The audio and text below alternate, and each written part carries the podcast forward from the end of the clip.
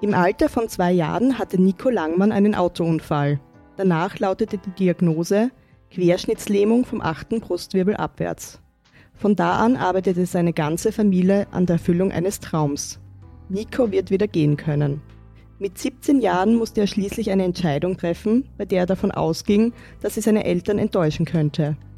Nico Langmann musste sich von diesem Traum verabschieden, damit sein Leben beginnen konnte.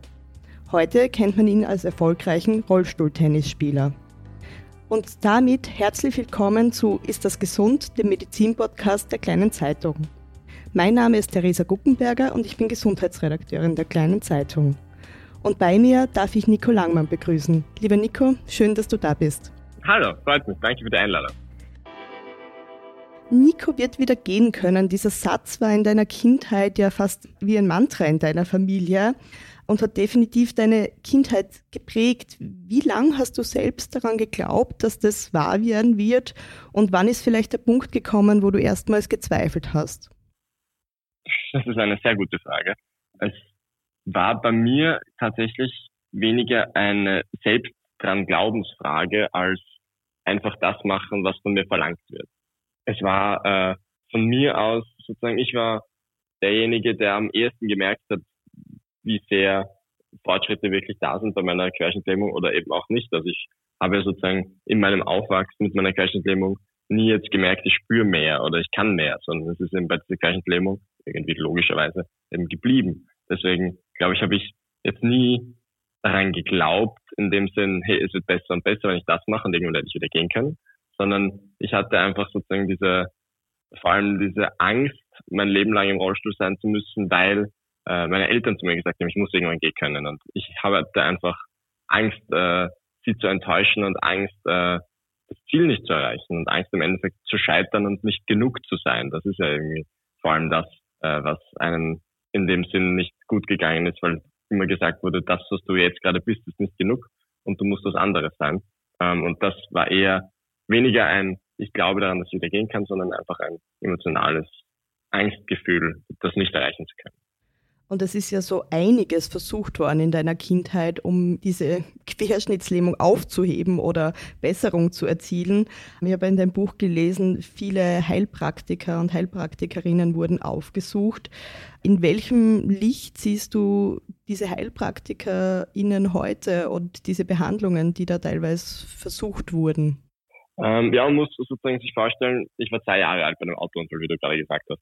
Meine Eltern sind in den 60er Jahren geboren und sind in einer Zeit aufgewachsen, wo Menschen mit Behinderung, zumindest in ihrer Welt, kein Teil davon waren. Menschen mit Behinderung wurden in Sonderschulen geschickt, wurden, waren einfach kein alltäglicher Bestandteil der Gesellschaft.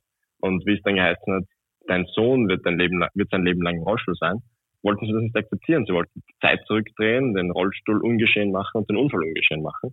Und haben da eben dann, dadurch, dass die Diagnose war, Querschnittlähmung ist unheilbar, wurde schnell sich an Leute gewandt, die eben Hoffnung versprochen haben, die eben Heilung versprochen haben. Und das ist dann sehr schnell die Alternativmedizin gewesen. Und da waren wir dann wirklich bei allem, was sich uns geboten hat, mehr oder weniger. Und Versprechungen wurden eben viele gemacht, sehr oft, sehr schnell. Es hat, ich glaube, ich habe dreimal im Monat gehört, wenn du das machst, wirst du wieder gehen können. Mhm. Ähm, und wirklich so, ja, in 14 Tagen äh, kriegen wir das schon wieder hin. Wir, das ist mittlerweile nur noch eine Blockade im Kopf, die entferne ich dem und dann marschiert der wieder der Bur. Äh, mhm. Oft genug gehört. Äh, die Blockade war nicht im Kopf, würde ich mal sagen. Mhm. Ähm, deswegen, um auf deine Frage zu antworten, wie stehe ich dazu heute? Also, ich kann natürlich nur von meinen Erfahrungen reden und ich habe auch sozusagen Menschen erlebt, die meinen, sie haben in dieser äh, Sparte sehr, sehr große Erfolge gefeiert und vor allem ihnen wurde sehr geholfen. Und äh, deswegen gibt es natürlich diesen Spruch, wer heilt, hat recht, aber bei mir habe ich einfach sehr viele Menschen erlebt, die eines Erachtens nach mehr versprechen, als sie einhalten können und ähm, ja, auch falsche Hoffnungen ausnutzen und auch, und das muss man ganz offen ansprechen, für einen finanziellen äh, Bonus. Also es ist nicht so, dass die das gratis machen alle. Und kannst du vielleicht von ein paar so Therapien, Methoden erzählen, die da gemacht worden sind? Das ist ja sehr viel Unterschiedliches gewesen, was ausgetestet worden ist. Ja, ja, also natürlich äh, also ganz praktische Physiotherapie, ähm, die nicht den Zweck hatte, dass ich wieder gehen kann, sondern einfach damit die äh, Beine mitwachsen, damit die Beine Muskulatur halbwegs am Leben erhalten wird, damit die Gelenke durchbewegt werden und so weiter und so fort. Die Blutung und Knochenstabilität, das hat ja alles Hand und Fuß und das ist ja Teil der Rehabilitation auch. Und dann ging es halt darum, okay, wie machen wir jetzt, wie greifen wir jetzt die Lähmung an? Und da beginnt man dann mit äh, weit verbreiteten Sachen wie Akupunktur natürlich irgendwo, also zum Beispiel Akupunktur, wo Meridiane angeregt werden sollen, um vielleicht irgendwie was in, Gang zu bringen. Jegliche Nahrungsergänzungsmittel, die irgendwie meinen, wenn du dieses Fischöl isst, dann äh, nervt, also dann regt das das Zellwachstum und vor allem das Nervenwachstum an. Dann äh, ist es ja alles harmlos. Und dann äh, gibt es Therapien, die sehr ins Schamanische gegangen sind, wo er mir irgendwie das vorherige Leben erklärt wurde, das ich hatte und eine Schuld wurde, wurde meistens oder eigentlich immer wurde mir irgendwie erklärt, im vorigen Leben habe ich eine Schuld auf mich geladen. Deswegen bin ich in diesem Leben jetzt im Rollstuhl, um sozusagen diese Schuld zu büßen. Und das wurde mir erzählt. Dann wurde mir erzählt, dann gab es Iris-Therapien, wo mir ein Mensch eine Stunde lang gegenübergestanden ist. Ich war fünf Jahre alt oder sieben Jahre alt. Der hat mir einfach nur in die Augen geschaut und nach einer Stunde hat er zu mir gesagt, ja, deine Augen sind besonders und wahrscheinlich bist du ein Autist. Entschuldige, das ist jetzt natürlich irgendwo äh, die extremeren mhm. Fälle. Mhm. Und, und das war durchgängig, also Energiearbeit, einfach wo sozusagen versucht wurde, die Energie vom Oberkörper in die Füße zu bringen. Und meine Mutter ist dann, weil ein Heiler uns das gesagt hat, jeden Abend über meiner, beim Einschlafen neben mir gesessen im Bett und hat äh, mit ihren Armen sozusagen ist über meinen Körper von oben nach unten gestrichen, um die Energie in die Beine zu bringen. Mhm. Also ähm, ja, es, ja, also wie gesagt, ich war derjenige, der gemerkt hat, Querschnittlähmung äh, hat sich nicht verändert. Aber es wurde so gut wie alles, was angeboten wird auf diesem Planeten, ausprobiert. Ihr wart ja auch in unterschiedlichsten Ländern. Würdest du bei manchen Dingen sagen, du hast ja zum Beispiel die Physiotherapie angesprochen, dass es da schon sehr sinnvoll war, dass das immer intensiv gemacht worden ist, gerade im Hinblick auch, dass du jetzt ja Sportler bist?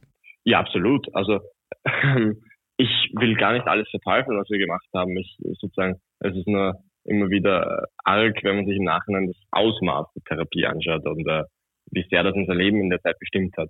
Aber vieles davon hat mir sicher ein, war ein We Wegbereiter und ein Türöffner für mein jetziges Leben. Also ähm, meine Eltern haben prinzipiell begonnen, hat unsere Reise ja schon mit der ersten Ablehnung des herkömmlichen Systems mehr oder weniger, weil ich mit zwei Jahren den Autounfall hatte und normalerweise landet man nach einem Auto, also nach einem Unfall mit Querschnittlähmung in einem Anstalt der AUVA. Das ist entweder ein Doppelbad in Graz, mhm. in, Weißenhof in Klosterneuburg oder in Bad Hering in Tirol, äh, wo man eben lernt, mit der Querschnittlähmung umzugehen. Nur hat damals jedes dieser Zentren gesagt, für Kinder sind sie nicht ausgestattet. Mhm. Äh, für Kinder gibt es keine Infrastruktur und bitte sucht euch was anderes. Und dann sind wir nach Russland gegangen damals, nach mhm. Moskau, um ja ein Rehabzentrum besuchen zu können und dann jetzt sieben Monate in Russland. Ich habe damals fließend Russisch gekannt auch. Mhm. Und damals war dieses russische Mindset, was meinen Eltern gegeben wurde, schon sehr schnell. Wir dürfen dem Nico das Leben nicht angenehm und barrierefrei gestalten, sondern wir müssen dem Nico so viele Barrieren wie möglich in den Weg legen mhm. und er muss lernen, die zu überwinden.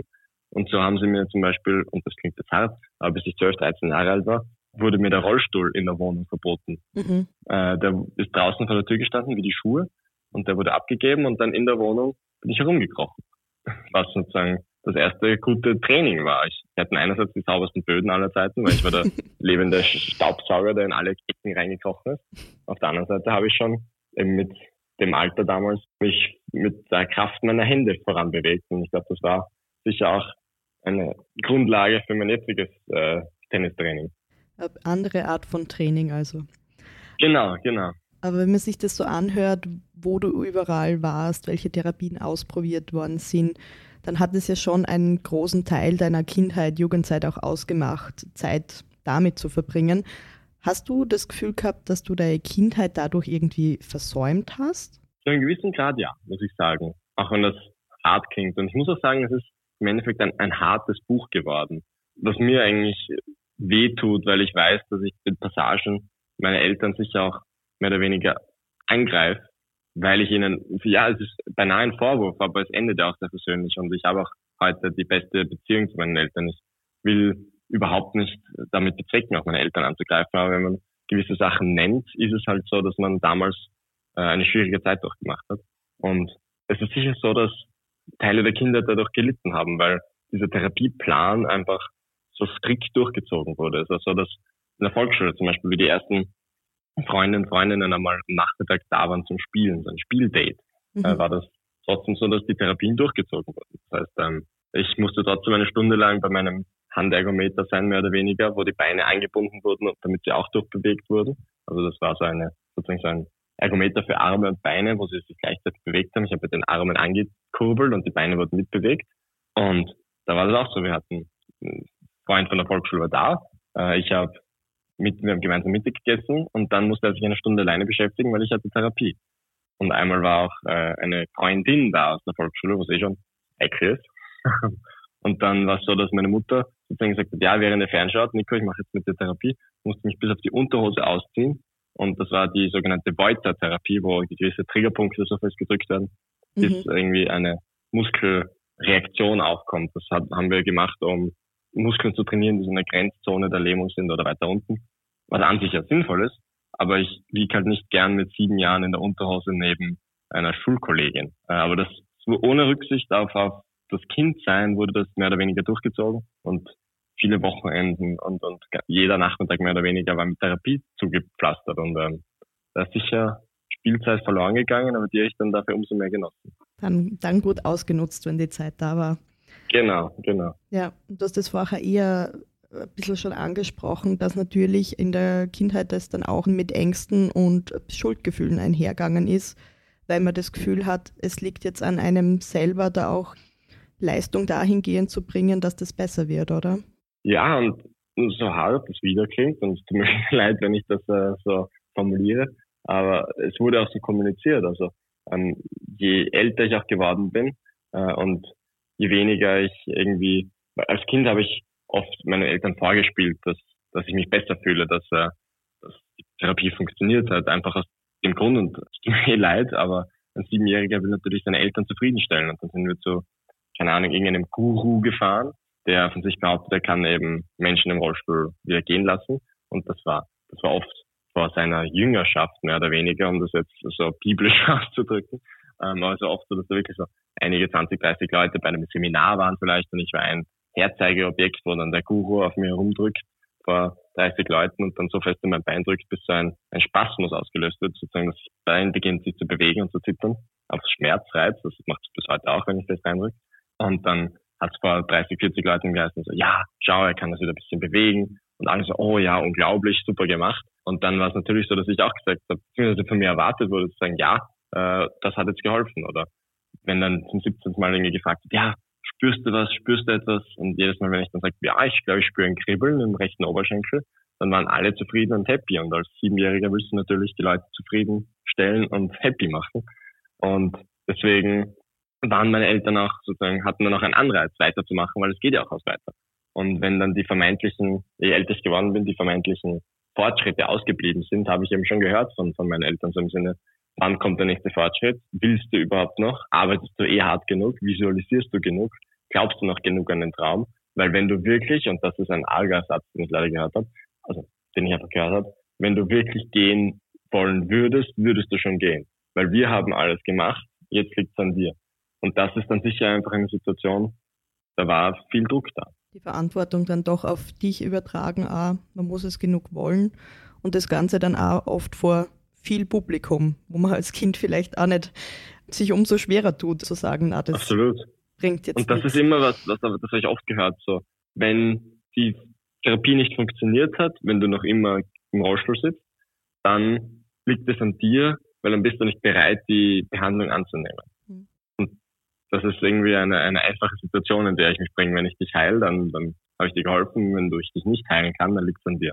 Ja, so ähm, kann man dann als Heiler seine Legitimation auch behalten, weil das Nötige hat man getan. Ja, genau. Dann liegt es an, an der Verbohrtheit des, des Patienten. Mhm. Du schreibst in deinem Buch auch, dass du selber nicht das Gefühl hast, dass du durch diesen Unfall was verloren hast, weil du ja so jung warst, dass es für dich quasi dieses davor nicht gegeben hat, beziehungsweise in den Erinnerungen nicht existent ist. Ganz anders war es ja eben für deine Familie, vor allem für deine Eltern, für deine Mutter, ja. die das davor sehr gekannt haben und deswegen das Leben irgendwie umgekrempelt und danach ausgerichtet haben. Glaubst du, dass es auch deswegen quasi für sie viel schwerer war, diese neue Realität zu akzeptieren, weil sie ein anderes Leben quasi gekannt hat, mit dem er fix gerechnet hat, dass es vielleicht so oder so laufen wird? Äh, durch deine Frage hast du, hast du schon sehr, sehr gut äh, aufgebracht, das Thema, und beinahe beantwortet. Ja, absolut. Und deswegen, ja, auch unter erster Teil unseres Podcasts hier, war ja auch die Anklage. Und ähm, ich will eben auch dieses Bild überhaupt nicht vermitteln, dass ich jetzt ein Buch geschrieben habe, um meinen Eltern zu sagen, das ja. war falsch. Und das ist das, womit ich eigentlich dieses ganze Thema auch beende im Buch. Und ich hoffe auch, dass das gut rüberkommt und ich äh, will das auch umso mehr betonen. Ich verstehe zu 100.000 Prozent, was sie gemacht haben. Eben nicht nur aus dem Grund, weil sie eben vorher nicht wussten, also sich überhaupt nicht mit dem Thema Bindung auseinandergesetzt haben, logischerweise, und äh, sich dann plötzlich so ins kalte Wasser geworfen wurden, sondern auch, weil sie eben wirklich ihr Leben darauf angepasst haben. Sie haben von einem Moment auf den anderen ihr Leben ändern müssen. Und ich kann mich selber nicht einmal an den Unfall erinnern. Ich bin einfach als rollender Nico aufgewachsen. Und äh, ich kann auch über niemanden urteilen. Deswegen, und ich, ich wie gesagt, ich äh, hätte das wahrscheinlich zu 100.000 Prozent genau gleich gemacht. Ich zeige nur auf, warum wir es anders hätten auch machen können, als Familie was eine sehr nette Erzählung ist in deinem Buch, gerade auch noch in der Kindheit, ist, wie du das erste Mal in einem Rollstuhl sitzt, nämlich dann erst mit vier Jahren. Und wenn mhm. man das so liest, hat man das Gefühl, das war eher so ein euphorischer Moment. War das für dich so, dass du da das Gefühl gehabt hast, so schnell war ich noch nie oder wie hast du das wahrgenommen? Ja, ja das war echt, äh, ich kann mich auch noch gut erinnern, obwohl mit vier Jahren habe ich wahrscheinlich nicht die größte Erinnerung an Dinge. Aber ich kann mich noch gut erinnern, das war in unserer Wohnung damals. Und da war ein Mädchen zu Besuch mit ihren Eltern, die eben auch jung war und auch im Rollstuhl. Und da habe ich zum ersten Mal so einen kleinen Rollstuhl gesehen und habe ihm gefragt, ob ich mich da reinsetzen darf. Und bin dann in unserer Wohnung, die ich natürlich jeden Quadratzentimeter schon kannte, weil ich überall hingekrochen bin, zum ersten Mal in dieser Wohnung gerollt und bin plötzlich vom Kinderzimmer in die Küche in unter 30 Sekunden gekommen, sondern in 10 Sekunden, was eine riesige Verbesserung war. Und ich bin so schnell überall hingerollt und habe alles plötzlich von weiter oben gesehen und ich war äh, richtig, richtig begeistert und ich war so begeistert, dass dieses Mädchen, dem, das, dem der Rollstuhl gehört hat, so Angst hatte anscheinend, dass sie ihren Rollstuhl nicht mehr bekommt, dass sie so laut begonnen hat zu weinen, dass ich den Rollstuhl wieder zurückgeben musste. Aber zu dem Zeitpunkt war dann mehr oder weniger klar, weil ich äh, bis eben ich vier war, mit dem Kinderwagen außerhalb der Wohnung rumgeschoben wurde. Zu dem Zeitpunkt war dann klar, okay, der Nico sollte sich auch einen eigenen Rollstuhl, oder der Nico wird wahrscheinlich auch einen eigenen Rollstuhl besorgt. Und das war dann auch ganz aufregend, weil dann kannst du die Farbe aussuchen, was sozusagen, dass die Metallrohre, was für eine Farbe die haben sollen und die Räder und das war immer ein ganz ein großer Moment. Der neue Rollstuhl wird ausgesucht. Ja, das klingt, als hättest du zum Rollstuhl vom Anfang an ein gutes Verhältnis gehabt, weil er dir Geschwindigkeit und Höhe gegeben hat. Mit 17 war es ja bei dir dann so weit, dass du die Entscheidung gefasst hast, jetzt ist der Punkt, du schreibst in dem Buch, glaube ich, sogar, ich will gar nicht mehr gehen lernen. Mhm und hast es dann auch gegenüber deinen Eltern kommuniziert, dass du sagst, du hast eigentlich ein gutes Leben und bist zufrieden damit und es läuft sozusagen mhm. und es ist jetzt Schluss mit diesen Versuchen, da wieder irgendwas herzustellen. Du sagst, du hast heute eine gute Beziehung zu deinen Eltern. Wie haben sie das damals aufgefasst nach diesen doch jahrelangen Versuchen und auch viel Geld und Zeit, die sie da investiert gehabt haben? Es war für mich sicher, also ich rede immer nur von mir selber, gell? aber dadurch, wie du sagst, dass sie so viel investiert haben und so viel auch ihres Lebens dem untergeordnet haben, habe ich natürlich riesen Angst davor gehabt, sie jetzt zu enttäuschen und sie ihnen zu sagen, alles, was ich in den letzten äh, 15, 16 Jahren gemacht habe, äh, war mehr oder weniger für die Fisch. Und äh, deswegen ist es auch eher so gewesen, dass bei sowohl bei meiner Mutter als bei meinem Vater in einem Streit aufgekommen ist, weil ich von dem ruhigen Nico äh, in einer sozusagen in einem geordneten, ruhigen Gespräch nicht die Kraft hatte, das aufzubringen. Ähm, und in Streit, wo es eben wieder um das Thema Therapie und alles ging, waren wir dann irgendwann so weit und so emotional, dass ich gesagt habe, du, und äh, vor allem, ich kann mich erinnern, bei dem Gespräch mit meiner Mutter hat sie mir dann irgendwann an den Kopf geworfen, ich dachte, du bist der, der irgendwann wieder gehen will. Und ich habe dann gesagt, du Mama, eigentlich wollte ich dir schon länger was sagen. Hast dann ein sehr, sehr schönes Gespräch. Also das hat sich dann ein sehr, sehr schönes Gespräch entwickelt, wo sie mir auch gebeichtet hat, dass sie letzten Jahre eigentlich diese ganzen Therapien aus dem Grund gemacht hat, um mir physisch einen so guten Zustand zu geben, dass ich ein selbstständiges Leben führen kann, dass ich einfach selber Auto fahren kann, selber wohnen kann, selber mein Leben bestreiten kann. Und dass wir sozusagen die letzten Jahre aneinander vorbeigelebt haben oder nicht vorbeigelebt, aber vorbeigearbeitet haben und äh, nie wirklich klar geredet haben. Und das ist eben was, und ich hoffe, dass es irgendwann ein Thema, was man aus dem Buch mitnehmen kann, ist, dass Offenheit oft einfach hilft. Und, und in unserer Familie gab es nie wirklich den Diskurs darüber, hey, ist das jetzt wirklich ein Ziel, das wir alle gemeinsam wollen? Was sind unsere Motivationen hinter diesem Ziel? Was ist, wenn wir es dann wirklich erreichen? Was ändert sich wirklich? Also einfach ein Gespräch darüber gab es nicht. Das war einfach so ein, so ein, unausge äh, nicht ein, ein ausgesprochener Konsens, der aber nicht diskutiert wurde. Wir werden wieder, wir werden alles daran setzen, dass Nico wieder geht. Nicht warum, nicht wieso, nicht äh, wie, sondern einfach das machen.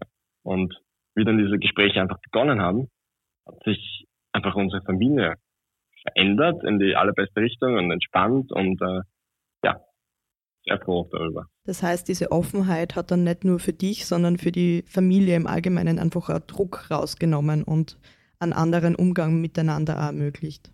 Ja, mhm. genau. Mit dem Rollstuhl Tennis hast du trotzdem schon früher begonnen. Das war nichts, was du erst danach erst angefangen hast. Hat dir dann mhm. aber mhm dieser Entschluss, jetzt all diese Therapien nicht mehr auszuprobieren und so weiter, die Zeit wirklich geben, dass du dich dann darauf auch mehr noch fokussieren hast können? Ja, absolut. Einerseits das und andererseits hat mir sozusagen das Beginnen mit dem Rollstuhltennis eine Welt gezeigt, wo viele Menschen mit Behinderung ein sehr glückliches Leben führen auch. Also die habe ich ja davor nicht gekannt. Ich habe bei meinem ersten Rollstuhltennisturnier im Endeffekt zum ersten Mal drei Menschen im Rollstuhl auf einem Haufen gesehen. Und äh, habe da einfach sehr, sehr viele coole Leute kennengelernt, die mir gezeigt haben oder die mir zeigen konnten, wie man das Leben im Rollstuhl bewältigen kann. Und ich glaube, dass es eher so war, dass ich durch das Rollstuhltennis dorthin gekommen bin und nicht durch diesen Entschluss zum Rollstuhltennis gekommen bin. Du schreibst es ja eh, dass so in deiner Kindheit, Jugend eben Vorbilder quasi gefehlt haben. Also einfach Menschen, die auch im Rollstuhl sitzen, die irgendwie präsent sind, die einfach ihr Leben leben oder was Cooles machen. Hast du da das Gefühl, dass sich das gebessert hat oder ist da irgendwie in der Gesellschaft doch Nachholbedarf? Und das hat sich absolut gebessert. Allein aus dem Grund heraus, wie ich begonnen habe mit dem Rollstuhltennis. Das war ich sieben, acht Jahre alt. Das war im Jahr 2005. Und im Jahr 2005 gab es in ganz Österreich keinen einzigen Menschen, der durch Behindertensport seine Rechnung bezahlen konnte. Mhm. Also es gab keinen professionellen Behindertensportler.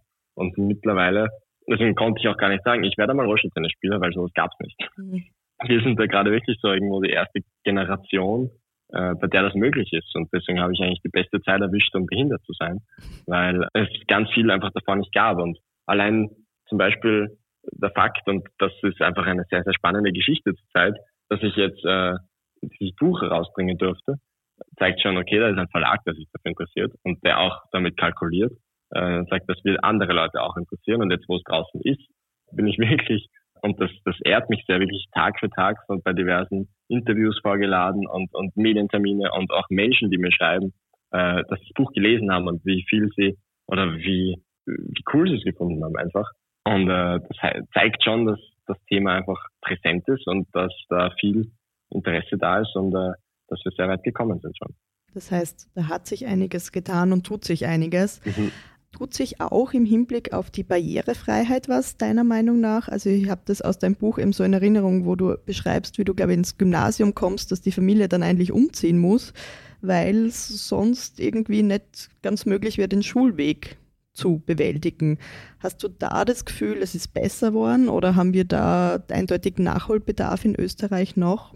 Auch das ist um einiges besser geworden. Also äh, genau, ich hätte damals eben mit einer Stra mit einer gewissen Straßenbahnlinie zu meiner U-Bahn, äh, zu meiner U-Bahn, zu meiner Schule fahren müssen, die eben nur mit den alten Garnituren am Weg war. Das heißt, da konnte ich gar nicht einsteigen. Meine Mutter hätte mich jeden Tag zur Schule bringen müssen. Also das wäre natürlich sozusagen gegangen, aber da haben da einige Faktoren zusammengespielt und andererseits war es dann schon so, dass ich nicht derjenige sein wollte, der jeden Tag aufs Neue von der Mutter in die Schule gebracht wird.